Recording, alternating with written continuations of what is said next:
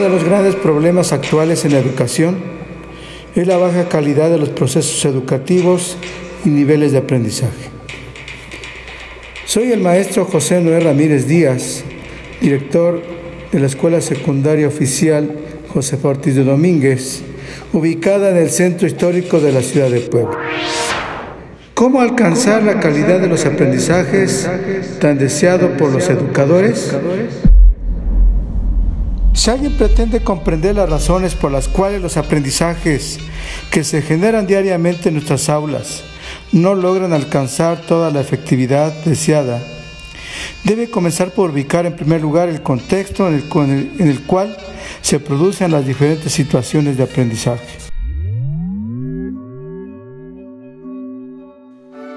Hoy como nunca asistimos a un mundo laboral que requiere de una formación permanente y un reciclaje profesional como consecuencia del cambiante mercado del trabajo en el que nos insertamos.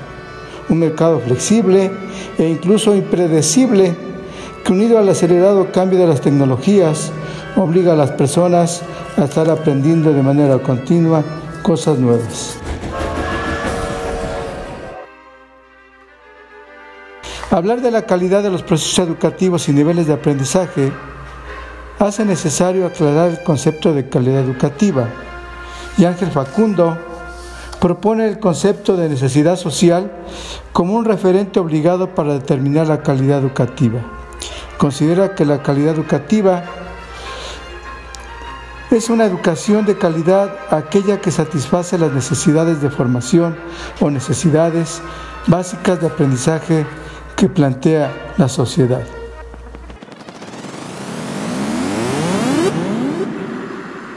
Entonces, como docentes, alcanzar verdaderos aprendizajes de calidad en la escuela requiere una transformación sustancial y efectiva tanto de las estudios escolares como de quienes ejercemos la docencia.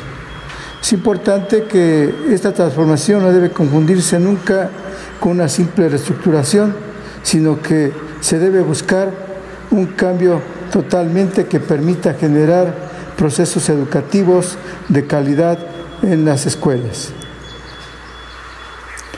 Como docentes es necesario tomar en cuenta que debemos cambiar nuestros procesos de enseñanza de una enseñanza estabilizadora a una enseñanza problematizadora, en el cual en lugar de utilizar este, estrategias homogéneas, se utilice una variedad como, como reconocimiento de las diferencias, de una evaluación de productos al monitoreo de los procesos educativos, de un programa cerrado por la ingeniería curricular a un programa abierto regido por valores humanos. Y nosotros como docentes debemos cambiar de ser transmisores a consejeros y tutores, de ser este, un inquisidor a ser un promotor de la indagación y de ser observadores externos a ser realmente verdaderos participantes dentro de ese proceso de observación. Es importante señalar, como dice Barry Tag, que debemos promover un cambio paradigmático que favorezca a todas luces el aprendizaje.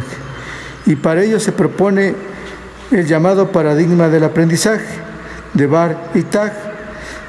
Este paradigma del aprendizaje debe sustituir al paradigma de la enseñanza. Se requiere de una nueva comprensión de la educación.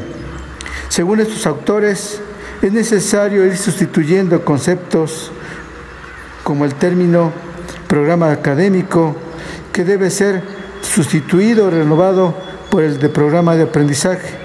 La palabra alumno debe ser también cambiada por la de aprendiz o aprendiente. Las aulas por sitios de aprendizaje. Asimismo, en lugar de calidad educativa, se deberá hablar de aprendizaje de calidad.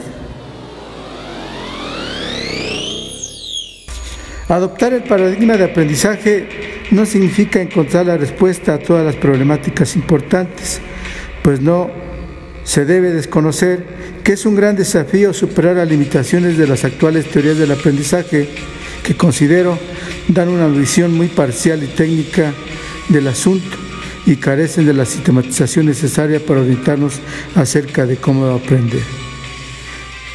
Quienes ejercemos la docencia, este, esta actividad propuesta en el doctorado de educación se hace imprescindible para cambiar nuestros procesos de enseñanza-aprendizaje y promover en nuestras instituciones educativas verdaderos aprendizajes significativos que permitan a los estudiantes, a los aprendientes, a generar una, una este, concepción diferente de la realidad y puedan ellos promover cambios desde su, cambios desde su este, estado actual.